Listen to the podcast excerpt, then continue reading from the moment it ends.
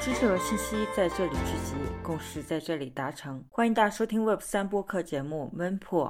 本节目本季度由 OneKey 冠名赞助播出。OneKey 是一款被数百万用户信任的开源加密钱包。Not a key, not a coin。拥有硬件钱包是我们迈向加密社区重要的一步。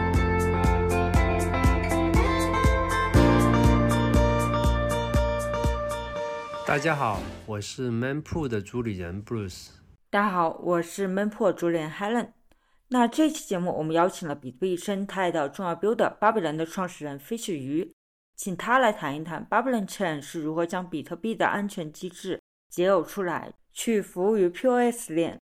去解决 POS 链固有的一些安全问题，包括长距离攻击等难题。他也向我们介绍了 Babylon 是如何让比特币的持有者在不将比特币转出自己钱包地址情况下去质押生息的巧妙设计。那作为生态里的一个长期的 builder 和研究者，Fisher 他也谈论了一些他对于比特币二层的看法。他认为，好的或者说具有正统性的比特币二层，不应该让比特币主网拥堵，更不应该让用户把手中的比特币交给第三方地址。那他认为，生态应该去寻求真正 trustless 的基础设施。那访谈下来，我觉得这一期节目有许多深刻见解。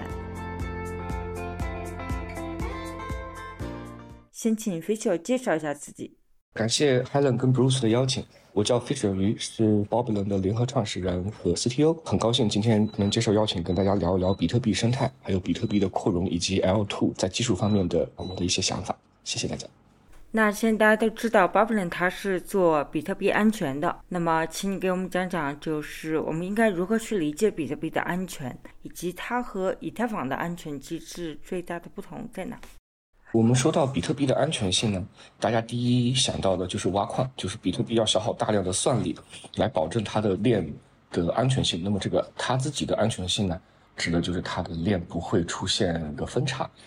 然后只要当矿工有百分之五十一以上的矿工是诚实的，那么比特币的这个链就不会分叉。不会分叉就意味着它这个链的这个历史是唯一的，并且不可篡改的。那么这个就是比特币安全性的。最基本的这个特质，它跟以太坊不太一样的地方，其实以太坊一开始也是挖矿 proof work，但是后来因为考虑到挖矿的这个能源消耗非常的高，所以以太坊之前通过一系列的升级，从 proof of work 转到了 proof of stake，就是从工作量证明变成了权益质押证明 proof of stake，这个是他们两个在安全机制上不太一样的地方。那么以太坊升级成 proof of stake 之后。它的安全性呢是由质押者保证。那么只要有参与质押的人里面不超过三分之二的人是恶意的，那么以太坊的这个账本就也可以达到像我刚才提到比特币那样子是不可篡改的这样一个效果。所以这个就是他们两个的安全性的不一样的地方。但是我们再多想一点，以太坊它转成 Proof of Stake 之后，它是用 Token 本身给它提供安全性。那么比特币。这里有一个很大的不同的地方，就是比特币它通过挖矿挖出来的比特币，对比特币的这个网络本身的安全性没有任何的影响。你挖出来就是挖出来，所以我们在 Babylon 协议里面呢，我们就会在思考，你挖出来的比特币，它也是一个非常优秀的资产啊，它是比以太更好的一个资产，能不能让比特币这个币本身也能像以太坊里的以太一样？去为我们去中心化世界去提供安全性，所以总的来说，想从比特币中提取安全性，去分享给去中心化世界，就是我们 Babylon 项目的一个雏形。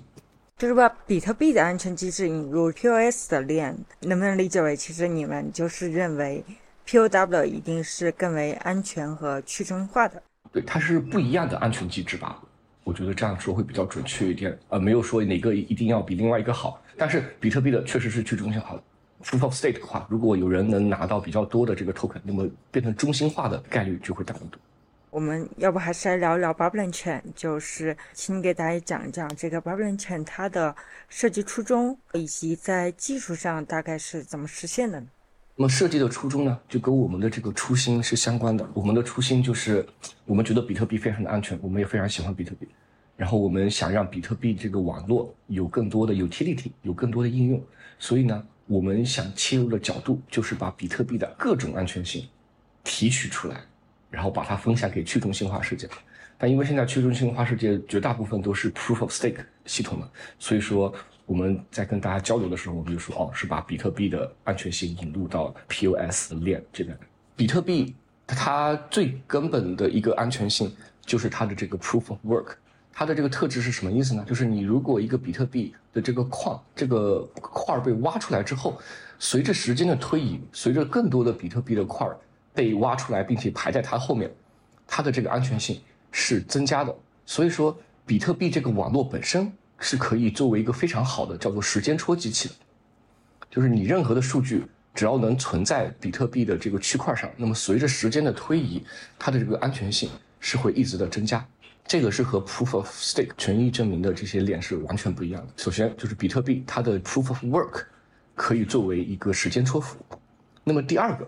比特币的安全性可以提取的呢，就是它这个比特币这个币本身它的这个价值。那么比特币它作为一个非常优质的一个数字资产，它的这个市值甚至是超过了所有 POS 链的这个市值的的总和。POS 链是靠这个资产的自质押来保护它们的安全性的。那么我们就在思考，我们能不能让比特币这个币本身成为一个质押资产来提供安全性？所以呢，我们 b o b l o 目前呢有两个协议，第一个协议叫做 Bitcoin Time Stamping，比特币时间戳；第二个协议叫做 BTC Staking，比特币质押。那么这两个协议呢，是我们目前已经研发出来，呃，来提取比特币安全性，并且共享给 POS 链的两个协议。这两个协议呢，都是通过我们的这个 b o b l o n 的公链来实现的，就是我们有一条链，同时支持这两个安全共享的服务。根据刚才飞雪讲的设计初衷跟技术上提取的这两个比特币的特点，再问几个 follow up 问题吧。能不能讲讲你们可以 enable 的一个 use case，就是用巴比伦提取了比特币的安全性，然后有哪些场景可以大家描述一下吗？我先从我们在呃 Cosmos 生态里面非常流行的一个 use case 先讲起。那么这个 use case 呢，是我们的比特币时间戳 Bitcoin Time Stamping 这个协议带来的。我刚才讲到。比特币的这个区块有一个特质，就是它一旦挖出来之后，随着时间的推移，它会越来的越安全。因为你想把它分叉掉，会越来的越难，因为你挖的这个算力要越来越高。但是呢，在 POS 链这边不是这样子的，POS 链是靠质押保证。那么既然有质押，它一定会有解质押。比如说，我有一条 POS 链，我在创世区块里面，比如说 Helen 跟 Fisher 都有质押，然后并且是验证节点。那么比如说我过了半年时间。呃，我 Helen 和 Fisher 两个人都解质押了，都把 token 解出来，然后卖掉换成小金条藏起来了。那么在这个现金上，我们就已经是完全得到了补偿，已经没有问题了。那么我们这时候可以回到那个创世区块，在创世区块的基础上，在没有任何成本的情况下，可以再创造一个 for，再创造一条链出来，就是创造一个分叉出来。为什么可以呢？因为从创世区块的这个角度去看。Helen 和 Fisher 确实是验证节点，是有权出块并且投票。那么，就我们两个人呢，就可以毫无成本的产生一个 fork，并且拿这个 fork 去骗别人。这个在比特币这边是不存在的。比特币的创始区块，创始区块后的第一个区块就是 block 一，你想去把那个 block 一去把它 fork 掉，那是不可能的事情，等于你要把整个比特币的历史全部篡改掉，这是不可能。但是在 POS 这边，这个是可能的。那么，这个针对 POS 链的攻击。叫做 long range attack，叫做长距离攻击。长距离攻击指的就是验证节点或者这个质押者先解绑了之后，然后回到一个他们仍然是质押者的那个区块那边，重新再长一个 fork 出来。这个叫长距离攻击。这个是 POS 系统从娘胎里面带出来的，这天生的一个问题。这个是没有办法通过 POS 链本身的共识机制的改进去解决的。你不管是以太还是 Cosmos，就任何 POS 链，它都会有这个问题。为了解决这个问题，POS 链呃发明者和支持者，包括 Vitalik，他就提出来一个概念，叫做 weak subjectivity 弱主观或者叫 social consensus 叫做社会共识是干嘛呢？就是我 POS 链是有这个问题，这确实没有办法靠自己来解决。那么我们可以通过定期的这条链的这个参与者在线下形成一个链下的共识，说哦，比如说 block 一百它应该长这样，大家不要去认任何其他 fork 了；block 一千长这样，大家啊不要去去呃接受任何 fork，就通过这种方式来达成共识。那么这种方式就有一个问题了，你不可能每个区块大家都去线下去聊一下，那么肯定是一个定期的去聊，而且这是一个社会行为嘛，所以肯定是延迟也很大。所以说很多 POS 链它的质押解绑的时间是非常长的，比如说呃 Cosmos 链，你你想解质押，你一般要等到好几周时间，两周、三周甚至四周的都有，这时间是非常长的。那么如果我们引入了 BTC Staking，那么在 BTC 上就有这个 POS 链的一个呃历史的记录，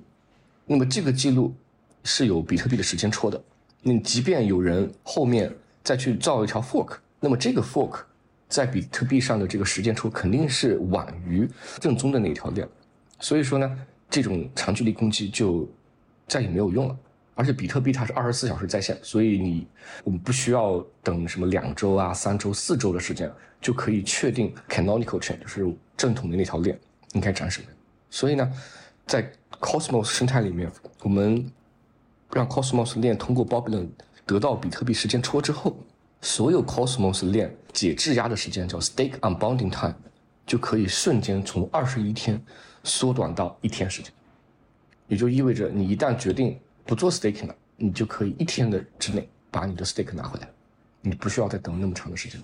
就这个是我们 BTC time stamping 的一个 use case，讲了好长一串，但是因为需要把这个背景然后介绍清楚，不然的话不太好理解。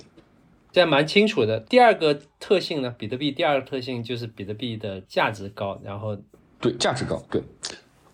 POS 链是需要通过它的币的持有者来质押。来实现它的安全性。那你如何去说服你的用户去质押呢？你要给他叫做这个 staking reward，就是质押的这个奖励。这个质押奖励，呃，分两部分。第一部分叫做 inflation，就是通过通胀，也就是每一个区块都会我们的这个代码里面会生成新的这个币，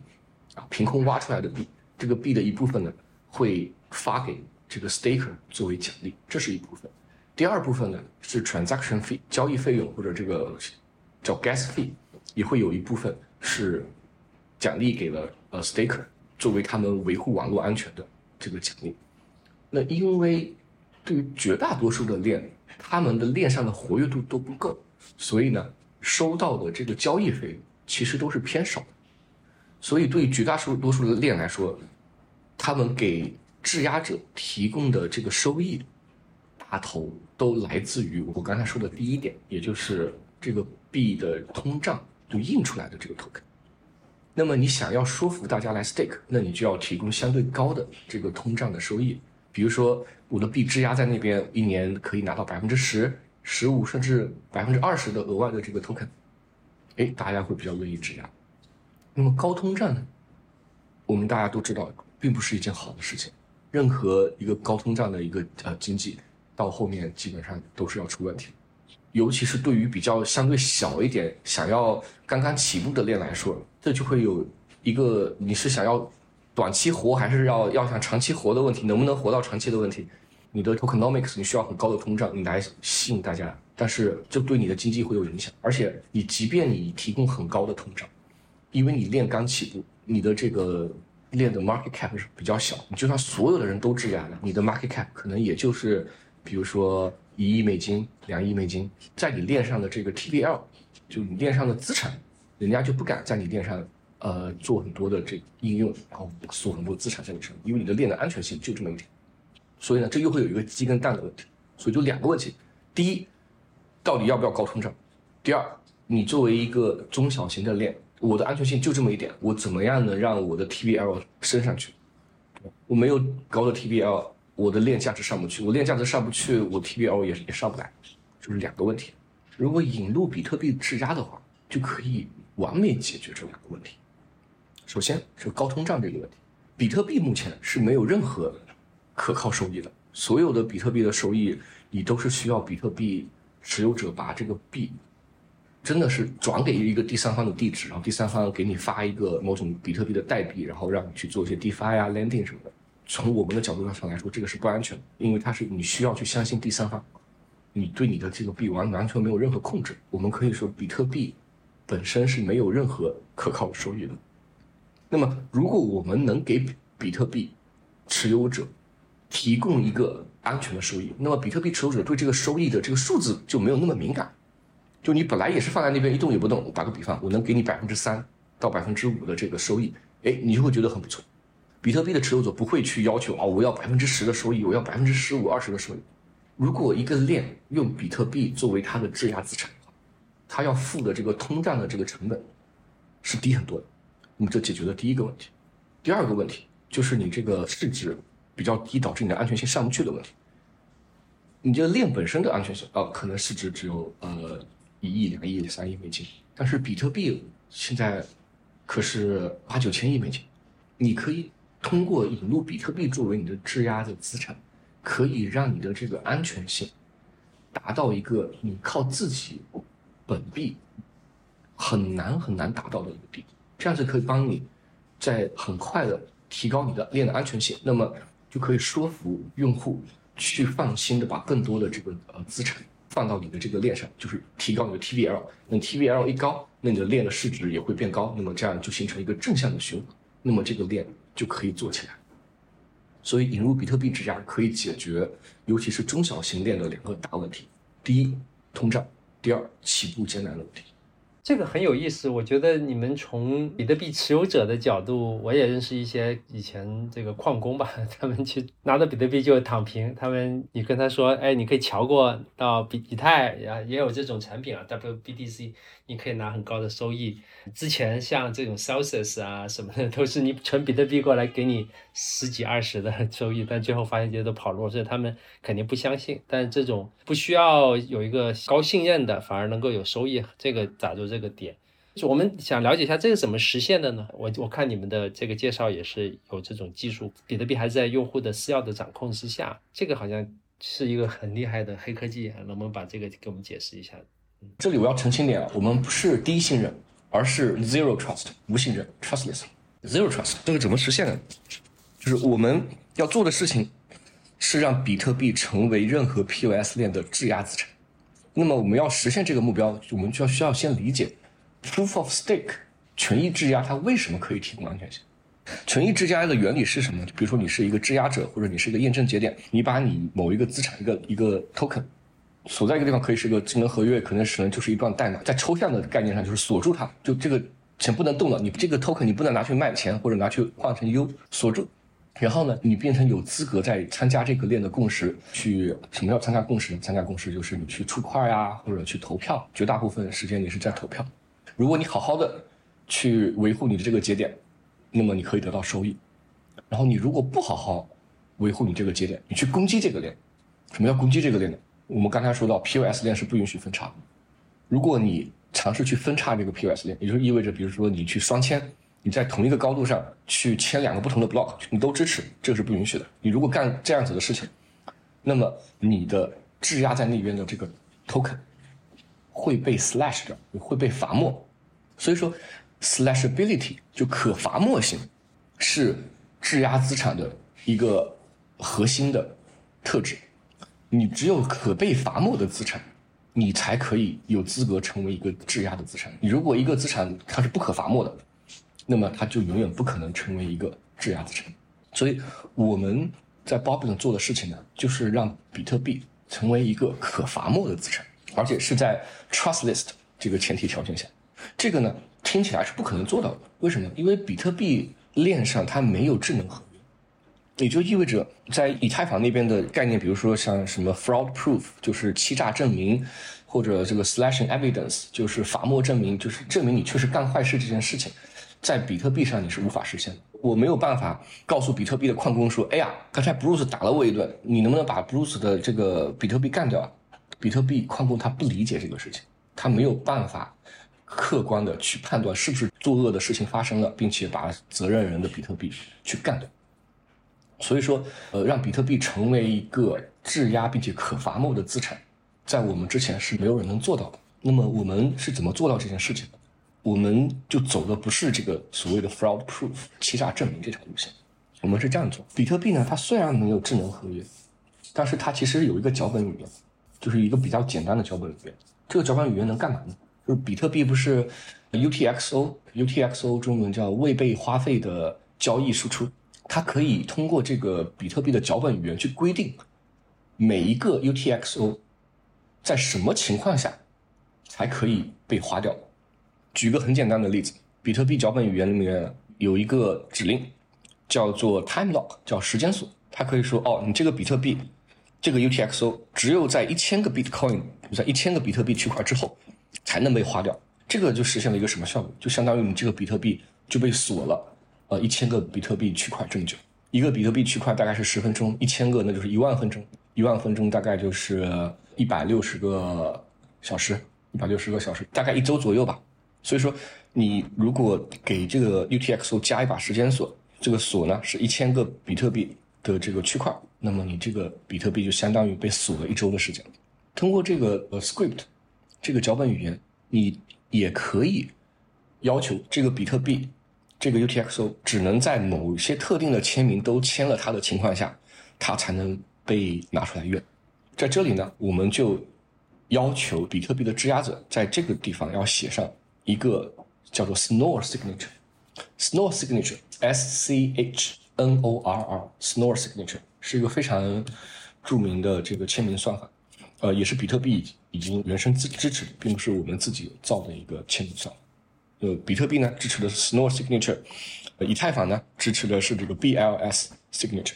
我们 Boblin 对这 Snore Signature 有一个比较特殊的这个构造，是在原来这个算法基础上的一个构造，它实现了一个很有趣的特质。这个特质呢，我一会儿再解释。反正我们会让比特币的质押者去产，比如说他有一百个比特币，他要想质押一个比特币，他呢就把他的一百个比特币呃拿过来，然后产生两个 UTXO，第一个 UTXO。就是它九十九个比特币，这个归他自己，然后跟我们 BTC staking 呃比特币质押的这个协议没有任何关系。那么另外一个 UTXO 价值一个比特币，那么这个比特币它就要按我们的这个要求写上这个时间锁，然后并且呢规定用一个比较特殊的 Snow signature 签名，它才能解锁。那么这个 Snow signature 的这个签名。密钥也是掌握在质押者自己手上，他不需要交给其他任何人。所以你看，比特币质押者在比特币上要做的事情就这么多，就创造一个 UTXO，这个 UTXO 的价值等同于你想质押的比特币的价值。然后呢，你把它上时间锁，然后用一个很特殊的 Snow 签名去把它锁住，这是你在比特币上要做的事情。然后使用 BTC Staking 的 POS 链那边。你用同样的这个 Snow signature 去参与 POS 链的共识，意味着什么呢？你用你这个 Snow signature，用你这个 private key 去在 POS 链那边去投票。你看到好的区块了，你就投它；你看到不好，你觉得你不接受的区块，你不要去投它。投票是什么概念？就那就是把那个区块的哈希算出来，用你的这个私钥去给它签名。你的签名呢，就是你的投票嘛。这个是标准的这个 POS 投票的这个流程。这个时候，我们的这个 special 的特殊构造就来了。我们对 Snore 签名的这个构造可以保证，如果你一个 staker 用 Snore signature 去签名的时候，你如果在同一个高度，在同一个 POS 链这个高度去签两个不同的区块的时候，你的私钥可以被任何看到你双签的人反解出来。通过密码学的算法，非常快的反解出来。那么，任何能反解到你私钥的人，就可以回到比特币网络上去，把你的这个比特币给它伐木掉，就 slash 掉。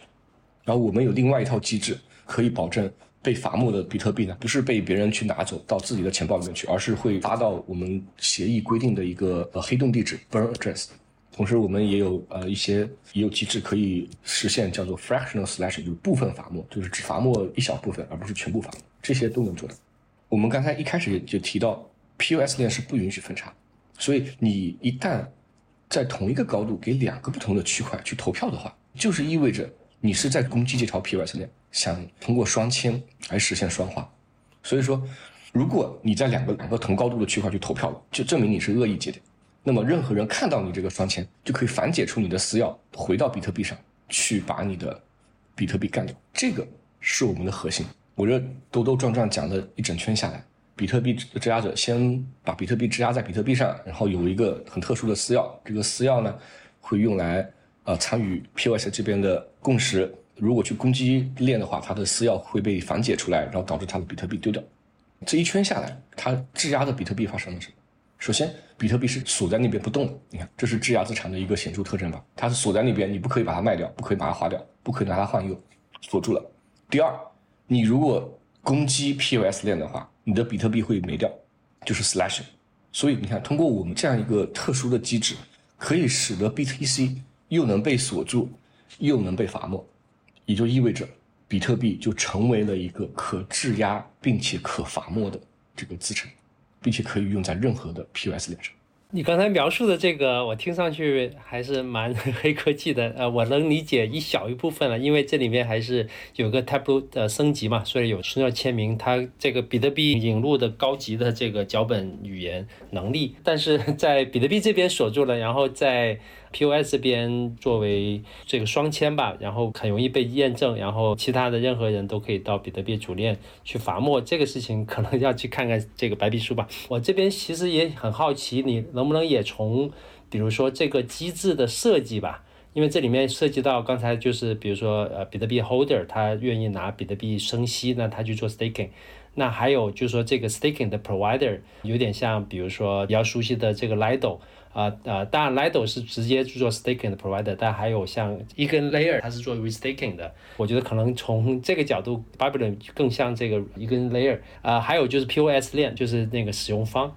因为刚才有一个很重要的点，就是在 POS 这边如果发现了，那还得有一个角色回到比特币把这个罚了。就是你能把这个不同的 stakeholder 这些角色也给我们讲讲，会有哪些人参与？因为这里面涉及到也也比较复杂，POW 到 POS 这个安全怎么传递的这个问题，可能是一个更加是从经济机制的角度，从另外一个维度吧。刚才讲的很 technical、很密码学的角度，那么换个角度，想帮助我们的听众好更好的理解。我们在设计比特特币质押这个协议的时候，我们的一个设计的原则就是要让它尽可能的和 POS 链的原生的质押是越像越好。越接近越好。POS 的原生质押都有哪些 stakeholder 呢？都有哪些参与者？首先就是质押者，就持币人。第二是验证节点 validator，并不是所有的这个质押者他都有很多的币可以自己跑验证节点，或者说他知道怎么跑验证节点。很多人呢，他会更像倾向于把自己的币委托，就是 delegate，就投票权委托给一个质押节点，他不是把币直接转给这个呃验证节点。所以我们有质押者、委托者，然后呢，有我们这个链。有验证节点维护的这个链本身，BTC staking 同样也最大的这个三个参与者也是这三个。首先我们有比特币的持有者，第二就是这个验证节点。如果比特币的质押者自己知道怎么去跑一个验证节点，那他就自己跑；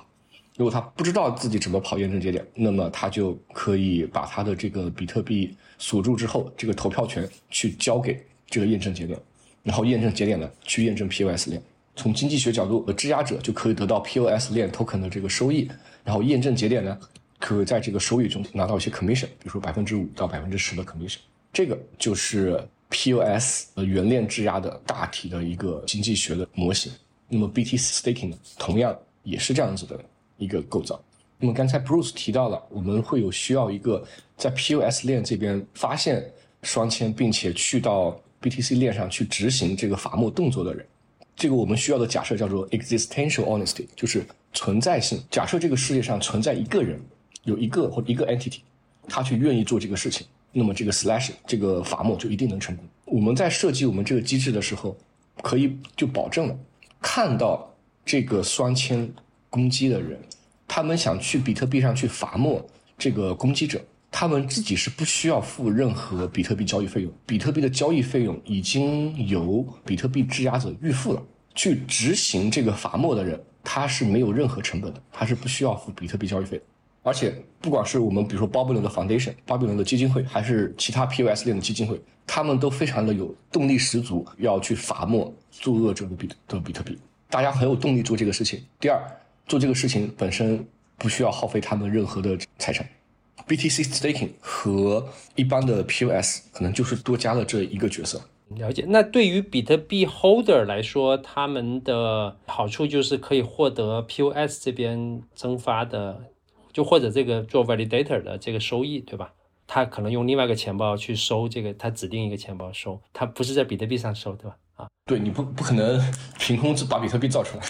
对对，但是如果比如说对于一般用户，他也没有能力去，他还是要 trust，要相信一个像这些 validator 或者就是未来会有 Babylon 的专业上面的这些中间商吧，他们去跑这个 infrastructure，还得相信他。他们如果作恶的话，那用户的就有点像，比如说现在可能很多用户他把呃以太坊吧存到了 Coinbase，然后币安也是以太坊的最大的这个 validator。前五吧，啊，然后他们会分一些收益，但如果他们要作恶了，那其实或者就不要包括一些别的一些问题，还要 stash，那用户他就自然会损失。但现在如果用户他是作为比特币持有者的话，用了咱们巴比伦的服务，然后赚了一些新的 POS 的一些收益，但是有可能是因为中间商他各种原因吧，那被 stash，那这个有好的解决办法吗？那么这个要分两点说，第一就是关于这种信任。和我们说的 trustless 是不是冲突的？这是一个概念上的问题，呃，先要说清楚。第二点呢，就是这个罚没这个事情确实存在，我们有没有办法可以解决、避免或者减轻这个罚没的问题？首先，我们先从概念性啊，先说一下这个事情。我们在说 trustless 的时候，我们的定义是这样，就是你的比特币不会被任何人偷走。就是你不需要把你的比特币交给另外一个人，然后你想把你的比特币拿回来的时候，你需要看第三方的脸色。一旦出现这种情况，那他就是有信任的。所有的什么 Wrap BTC，那所有的 BTC Bridge Lending，全都是都需要 trust。就是你的比特币真的是需要呃发到一个第三方的地址上去，然后我们呢是不需要发到这个地址上去的。那至于刚我们刚才说的这要信任验证节点这个问题，这个。在 POS 链这边是非常常见的一个假设。你以太的持有者，你需要相信 Lido 它不会去攻击以太坊，阿童木的验证节点它不会去攻击阿童木。就这个是叫做 delegation，叫做这个委托的 risk。这个和我们说的这个 trustless 不用相信第三方，它有一个本质的区别是什么？你委托的是你的这个投票权，接受你委托的这个人或者这个验证节点，他是没有办法把你的这个币偷走，他拿不走你的币。你只是 delegate 了你的投票权，如果投票有问题的话，那么后果当然也是你要去承担，就是你要相信这个你委托的这个人会去正确的投票。那就好比，比如说你在去选举是吧？你选举的时候，你说你委托别人帮你去争取一个领导，如果他选出来了一个你不喜欢的领导，那么这后果肯定也是要你自己来承担。所以这个 delegation risk 和我们刚才说的这个 third party。risk 是完全不同等级的 risk，完全不同性质的 risk，这个是第一点。这个 delegation risk 或者 trust 这个是没有办法避免，但是它很关键的一点，你接受委托的那一方是不可能偷掉你的比特币，这个是从概念上是一个非常重要的一个区别。那么第二，我们从实际操作上确实会有被罚没的风险，我们怎么解决它？首先，对于大多数的 POS 链来说，罚没并不是把你所有的 stake 的 token 全部干掉，并不是百分之百。比如说以太坊那边，你质押每个节点是三十二个以太，但是你作恶的时候，它最多是干掉一个以太，剩下的三十一个就还给你，然后把你踢走。在 Cosmos 这边呢，大家的这个通常的设定是百分之五到百分之十，也就是说你如果作恶的话，你的百分之五到百分之十的 token 会被拿走，剩下的还是还给你。那我们 BTC Staking 呢，也可以做到这个效果，就是你任何百分比我们都可以做到，甚至从零 percent 到百分之百，我们都是可以做的。所以呢。尤其是在我们回头主网上线的初期，我们会把这个 slash 的比例呢，我们会考虑调得非常的低，因为这毕竟是一个全新的东西，所以我们会调得非常低，降低大家会失去比特币的风险。另外一个呢，可能我们算法上没有任何问题啊，但系统上也没有问任何问题，但是可能这个验证节点他们跑的这个软件可能不够好之类的，可能会在这个设施上会出现问题。那么在这一方面呢，我们跟一些其他的这个区块链的。startup，比如说一个叫 Cubist 的公司，我们合作，我们去设计呃防罚没的一些呃机制，保证你这个验证节点不会不小心导致它去双签，导致被罚没。通过降低罚没的比例和在呃系统的层面和设施的层面上去降低出错的概念，那出错的可能性，我们就可以极大的降低呃法律的风险。那么 BTC staking 相比于其他的 staking 还有另外一个非常大的好处，或者说减少了一个 risk 这个风险在这里。比如说一个 POS 链的这个原链值，如果这个 POS 链本身被攻击了，那么所有的币价瞬间归零，你持有的这个 POS 链 token 也瞬间也就没有意义了。但是我们 BTC staking 如果接受保护的那个 POS 链，因为别人的攻击导致这个链垮了，你的比特币是不会受到影响。你从这个 POS 链收到那些收益，POS 链 token 那是没了，没有办法。但是你的本金是不会受到影响的，因为我们没有把比特币跨到那条链上去。这个是一个非常强大的一个特性，就是没有其他任何 staking protocol 可以做到。好，感谢 Fisher 的解释。那能不能也介绍一下巴比伦这个项目的一些历程吧？因为就一年前，因为 Ordinal 的诞生吧，其实引发了比特币生态的爆发。我们 Mempool 播客也是从 Nostr、Ordinal 到 Layer Two，其实其实很几个爆火的都是跟比特币相关的，所以也想了解一下这个巴比伦的一个历程，然后跟比特币生态的火爆，就跟我们分享一下你们的历程。你要讲历程的话，我们应该要从我们就项目创始的时候开始。我们项目是二二年的一月份的时候，由我和斯坦福大学的 David She 教授，我们联合创立的。我们一开始的时候，我们的目标就是想做比特币的安全性分享，Bitcoin Security Share。其实我们一开始设计的协议是类似于联合挖矿的那种方式，但是我们很快就推翻了这个，因为你联合挖矿，你得到了比特币的算力，但是呢，你矿工是可以在联合挖矿的过程中去攻击。你这个联合挖矿的链，同时在比特币链上保持诚实的，所以说你只得到到了所谓的算力，你并没有得到 Bitcoin security，所以我们觉得这个方案是不行的，我们很快把自己推翻。然后接下来，那么为了真正的能继承比特币的这工作量证明 Proof of Work，我们就发明了我们的 Bitcoin Time Stamping 比特币时间戳。那这个协议是我们在二二年的四五月的时候提出来的，然后我们经历了大概半年多的开发，在。二二年的十月份上了我们的 minimum viable product，就是我们的一个原型。在二三年的二月份的时候，二三年二月份的时候上了我们的测试网。上了测试网之后呢，就陆陆续续的有很多呃 Cosmos 链加了进来。我们目前比特币时间出的测试网有超过四十个 Cosmos 的项目都在用它，也包括了很多著名的链，比如说 Osmosis 啊、Akash 啊、Injective，还有 s i 都在里面。就是二月份的时候，然后我们四月份的时候去参加在香港的 Carnival 的时候，我们那个时候我们知道了 Ordinal，当时大家都在提 Ordinal，但是在那个之前，我们做比特币安全共享，大家就问我们，你们为什么要做比特币呢？你们为什么不做以太坊呢？以太坊多火呀！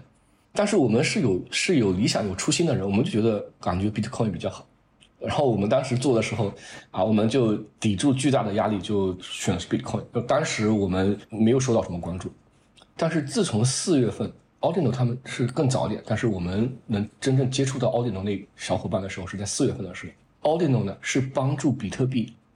这个生态拉来了很多很多的关注，就大家突然发现，这比特币网我不像大家想的那么呆萌那么蠢，是还是可以做些事情在上面去。那么借助这个 Ordinal 和这个 Inscription，Babylon 也吸引到了更多的关注。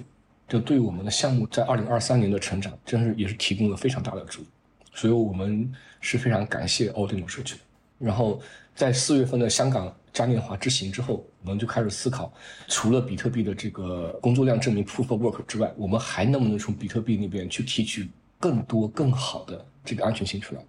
在五月份的时候，我们就想到了这个 BTC Staking，比特币质押这样一个概念，然后。在接下来的半年时间，我们在一直紧张的开发。现在是一月份嘛，我们会在二月初的时候上我们的第一个比特币质押的测试，可以让大家来体验比特币的无信任质押。也想请你谈一谈，就是因为你现在是把这个比特币的安全结合出来，去服务于 POS 链，Babylon 它对于比特币生态会有怎么样的影响呢？也想请你谈一谈这个方面。Ordinal 是把大家的吸引。把大家的注意力就吸引到了比特币生态这边，然后我相信 b o b l o n 可以真正帮助比特币生态可以做强做大。比特币它本身，你如果不去提取它的安全性的话，你能在它上面做的事情并不多。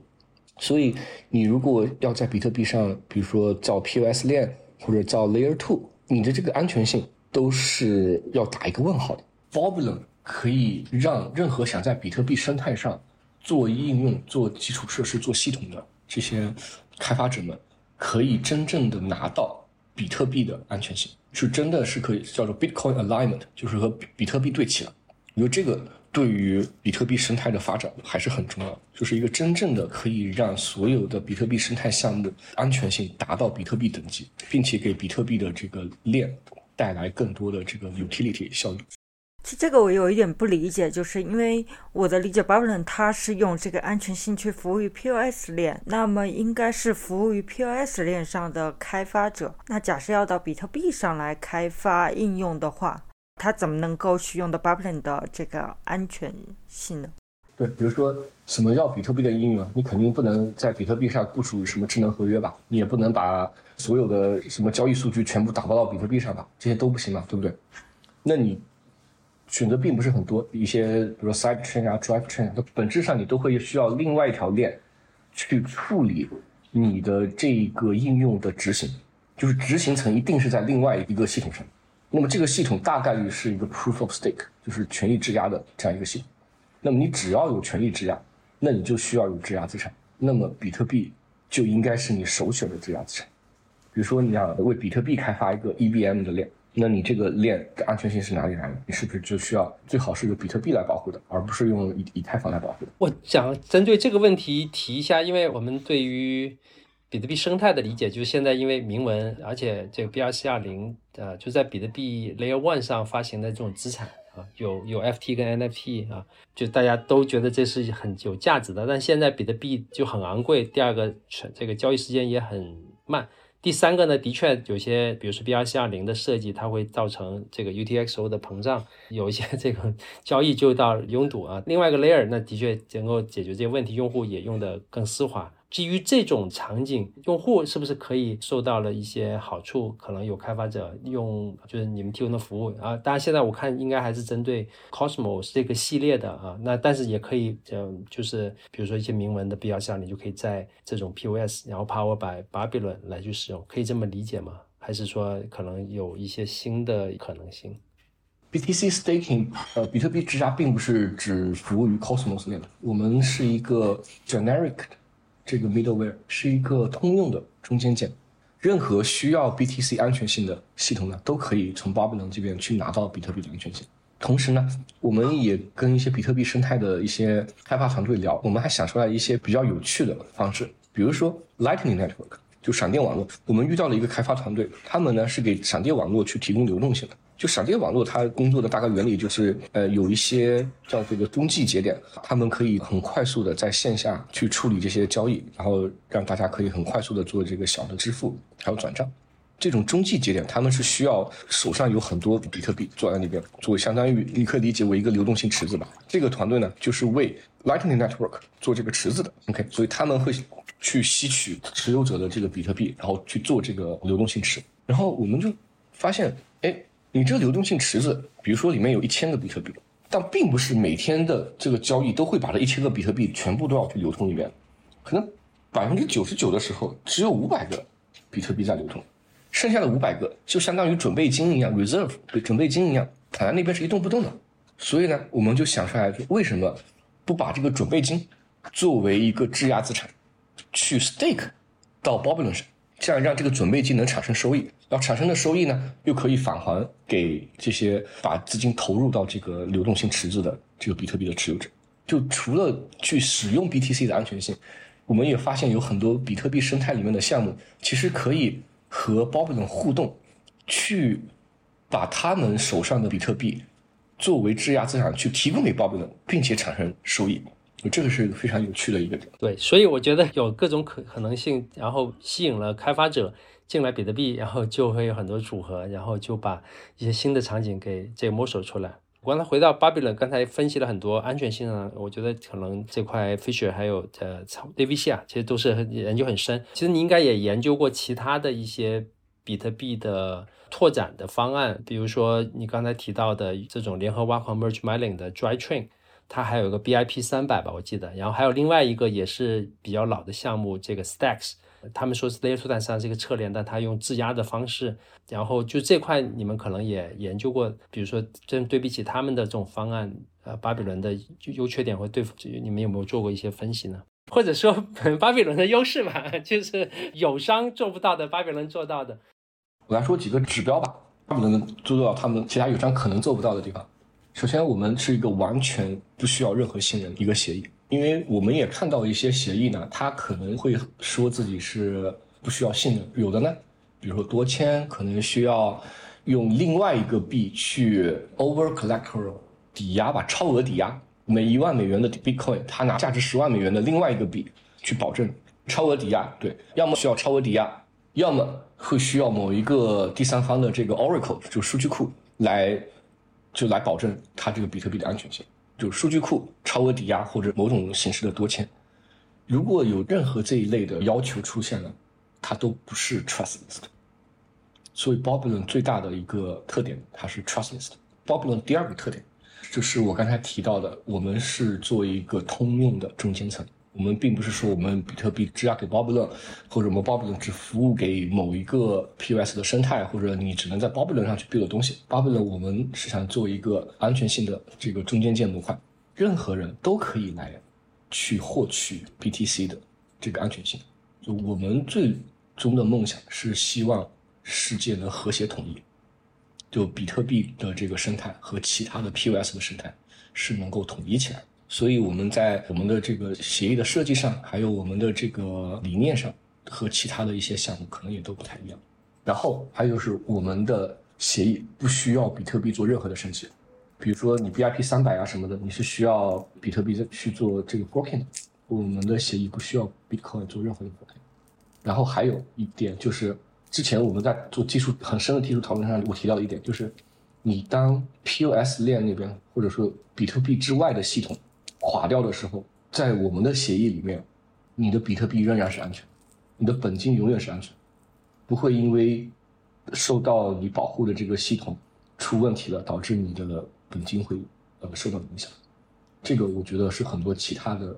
呃协议是做不到的。了解了解，我觉得听上去也是在这个安全上，这种无信任上面，巴比伦是很有自信的。刚才提到这个比特币生态的爆发，我们也观察到，现在有好多都称为比特币 Layer Two 吧，而且项目出来。我们分析一下，如果从信任这块 Layer Two 怎么定义它，然后怎么样去。识别啊，有些还是需要更多的信任，因为我们抛开这些宣传的，对我觉得其实巴比伦团队在这安全层面上无信任也做了很多研究，然后我们也不点名吧，但是就是的确现在很多比特币 Layer Two 的很多新项目也帮我们听众做一个梳理，可能要从哪几个维度去看。对，这里我也想 follow up 一下，因为我也听到一个说法说，现在市面上大多数比特币二层其实最大的问题是安全问题。因为现在二层大多数做法是把计算的过程放在链下，然后把计算的结果返回到比特币主链上。但是问题在于，比特币的矿工他并不会去验证这个计算结果的对错。那么也就是说，二层的安全和比特币主链的安全是没有什么关系的。那能不能请你帮我们大家理解一下这个说法？因为我是做研究出身的，我想讨论一个问题，我会从根本上就叫 first principle 第一性原则去看它。那要去很好的了解这个问题，我们就要先看一下 Layer Two 这个概念是怎么产生的。Layer Two 这个概念是从以太坊那边产生。当时以太坊出现了一个问题，就是它的这个交易费用很贵，然后链上的容量也比较小，吞吐很低。当时有好几套方案，最后比如说什么 Plasma 呀什么的一些其他的方案，Side Chain 还有各种 Sharding 的方案，最后我选了这个 Layer Two。Layer Two 就是把以太坊主网上的交易，就是我不要在以太坊主网上做。我在链下去做这些交易，去更改我的账本。我自己有一个小账本啊，我自己在链下去做交易，去改我的账本。我最后要么我把我所有的交易记录再放回到以太坊上，把以太坊当为一个存储机制放回到以太坊上。这个比如说叫 optimistic，或者我把我的这个执行的结果放到以太坊上。这放上去呢，它不只只是放。比如说你把交易全部放回到以太坊之外，那就意味着以太坊。就作为一个存储机制，向所有人公示了你这个所有的交易。那么大家通过看以太坊就可以得到关于你这个交易记录的这个顺序的真相。所以说，你看以太坊本身的安全性就被用来保护这个二层的交易记录。所以说呢，这二层的交易记录达到的这个安全性是以太坊安全性。那么比如说我们说 zk rollup 或者可以类似于 zk 的 rollup，它是把交易的结果状态的改变发到以太坊上，然后通过智能合约，以太坊的验证节点会去验证。你这个状态的这个改变是不是正确？啊，或者说有一个欺诈证明，那么通过智能合约，以太坊的呃验证者会去验证你这个欺诈证明是不是正确的。如果是正确的，相应的这个罚没的动作也是通过智能合约执行。所以说，你看，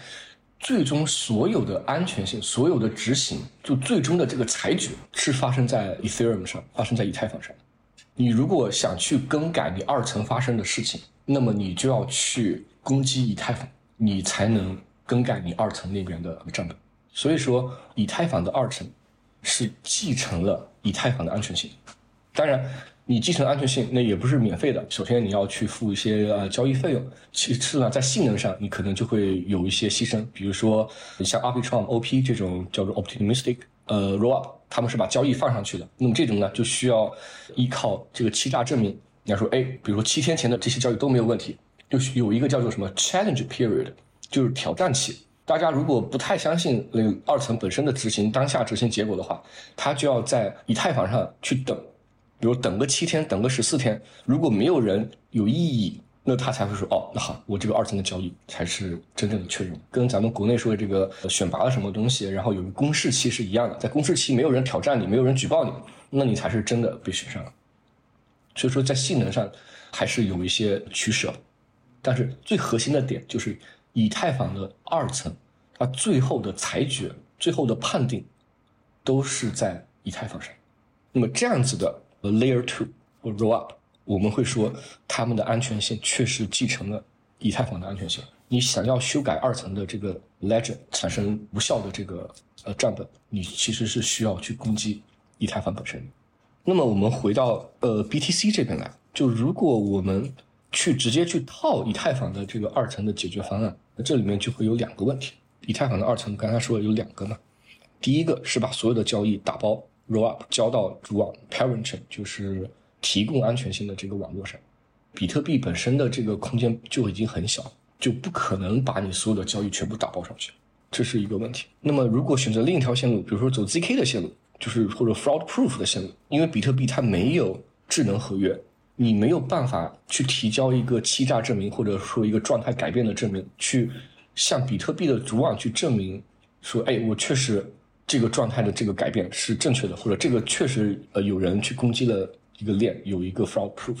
比特币是没有办法做这个事情，所以说比特币的矿工没有办法去做最终的这个裁决，所以最后就变成了就是把数据放上去，那就是。比特币成为了一个数据公示的平台，它本身并没有任何就比如说做裁决的能力或者拒绝任何数据的能力，所以相对来说，如果是把以太坊的 Layer Two 的这个解决方案直接搬到 BTC 上，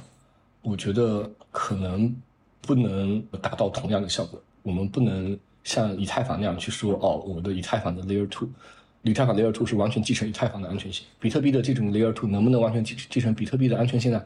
这里面就有一个问，就要打一个问号。所以这个术语还是比较混乱的，可能更像这个侧链吧。可能这也是一个市场行为吧，因为的确比特币在二三年之前大家都没以为，就是哎，这就是。数字黄金现在来了，怎么理解它？就用以太坊的这个呃这个模型来套 Layer Two，大家都懂啊。这个 Arbitrum 市值多少？然后就哎这个好，你就冲了。这可能宣传用这种，但是我觉得随着我们更多的这些 Builder 啊，然后包括我们这个播客，我们讲更多，大家对这个比特币有自己的这一套啊，我觉得这也是一个过程。对，Bruce，你这个地方说的很对。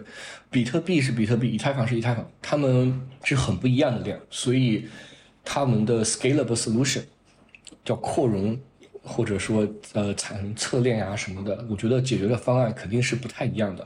我觉得直接把以太坊的概念和方案往上套，估计有点够呛。但比特币应该要有自己比特币特色的扩容方案。我这里插插一个地方，就是比特币生态有个好的地方是什么？它是比较百花齐放的，大家有各各种想法都可以在比特币上面去试。比特币不像以以太坊有 Ethereum Foundation，还有这个 Vision，在那边有一个大旗指挥说，哎，我们应该做这个，我们应该做那个。所以说呢，比特币生态这边呢，就可能我对于我来说是更适合，哎，大家有各种想法，大家都可以在比特币上去试。上一期我们请了水滴资本的大山，他其实也讲了，因为他们团队就也是很早参与以太坊的投资跟建设，但是他们现在其实 特别看好比特币啊，也有一点就是比特币其实没有一个比较中心化的，然后要重正统性嘛，但比特币。其实中本聪 撤了，这就大家 讲就吵架呗。然后，但是也有市场，也有矿工，很多不同方。嗯，然后你看你的这个方案是不是真的能解决问题，有没有得到市可市场的认可？就关于正统性这个问题，我觉得，首先你不要让比特币就网络去拥堵，不要去要求比特币去做各种各样的升级，也不要去让比特币持有者去把他的比特币。交给第三方，在比特币的核心开发者和这个比特币的脚本语言允许的这个范围之内去做创新，都是具有正统性。你刚才讲那几个点，我觉得特别好，因为我在 Twitter 上面也看到有人评价，比如说某个协议或者是某个项目出来，他用个词我想叫清真，因为正统性讲了太多，在以太坊那个不太好听了，他们就是这个很清真，这个协议很清真，所以我觉得刚才。飞雪这个老师讲的这个就可以成为评价一个协议、一个项目是不是比特币清真的一个一系列标准。我还蛮喜欢“清真”这个名字的。我最后还想问一个模块化的问题啊，POS 链里面的这个 Slasher 它非常火爆，就是因为这个模块化的叙事哈。我就发现 Babylon 其实是很好的把这个比特币模块化，对吧？把这个安全功能结合出来。其实我想请你看看，就是你觉得比特币它除了安全性，它未来还有哪些功能可能可以模块化结合出来？它和以太坊这个模块化的这种路径会不会有一些差异？就大方向上的呃事情，我自己才疏学浅，我也不好意思去呃指点什么东西。我就说一下我们自己的在模块化方向的一些努力吧。首首先，呃，从模块化的角度上来说，我们 Babylon 是希望把比特币的安全性做成一个模这样一个模块，就所有人都可以。那用 Babylon 来去提取比特币的安全性，这是一个。当我们把安全性解决完之后，我们下面最想做的一个事情是比特币的流动性，在保证比特币绝对安全的基础上，能不能设计出比特币流动性模块，让其他的系统都可以拿到比特币的流动性？就这两个是我们最想做的。就如果这两个我们都做成了，哦，第一个我们革命已经快成功了。啊，马上就要上测试了。第二个呢，我们的这个研究才刚刚开始。如果能把这两点都做成功的话，我们觉得我们对比特币的贡献，还有对整个区块链的贡献，我们自己就会觉得就还可以。感谢 Feature。其实我 今天听完就很兴奋啊，我觉得，因为我们也自己这个项目也在这个比特币生态上做。从整个聊下来，巴比伦团队对比特币其实非常了解。然后刚才你讲的，我觉得才刚开始。啊，因为我还是可能引用，比如说以太坊，对吧？它这个升级，然后这个 Lido。但是那个才刚开始，我们其实做过一期，就是关于讲这个 LSD 的，因为 Lido 出来了，后面怎么样再去做 LSD base 的各种这种资产的衍生，其实后面还有更多的事情等这基础设施来了，对吧？然后有可能这些 POS 链跑起来了，那后面可能有 DeFi 要实际的应用吧，啊，然后刚才也讲到了，可能比特币现在主链上应用，但是很拥挤，那我们把这些弄到 Layer Two 上。啊，然后比特币本质上又有很多持有者，那这个更不用说，BlackRock 来了，那他们以后都大户，那他会不会把这个他手上的这个质押一点，那不不得了，他的 ETF 然后去用用咱们巴比伦的这个方案，然后还可以多一些利息，所以后续有很多很多这些 possibility，我觉得非常兴奋。可能再过一段时间，比如说年终的时候，我们再做一期关于可能到后面的一些落地啊，一些应用，先预先 邀请您或者你团队啊。跟我们来再分享，好，没问题，到时候肯定会很高兴的再来分享。谢谢 Bruce，好，谢谢 Fisher，好的，谢谢 Fisher，也谢谢大家的时间，我们下次节目见。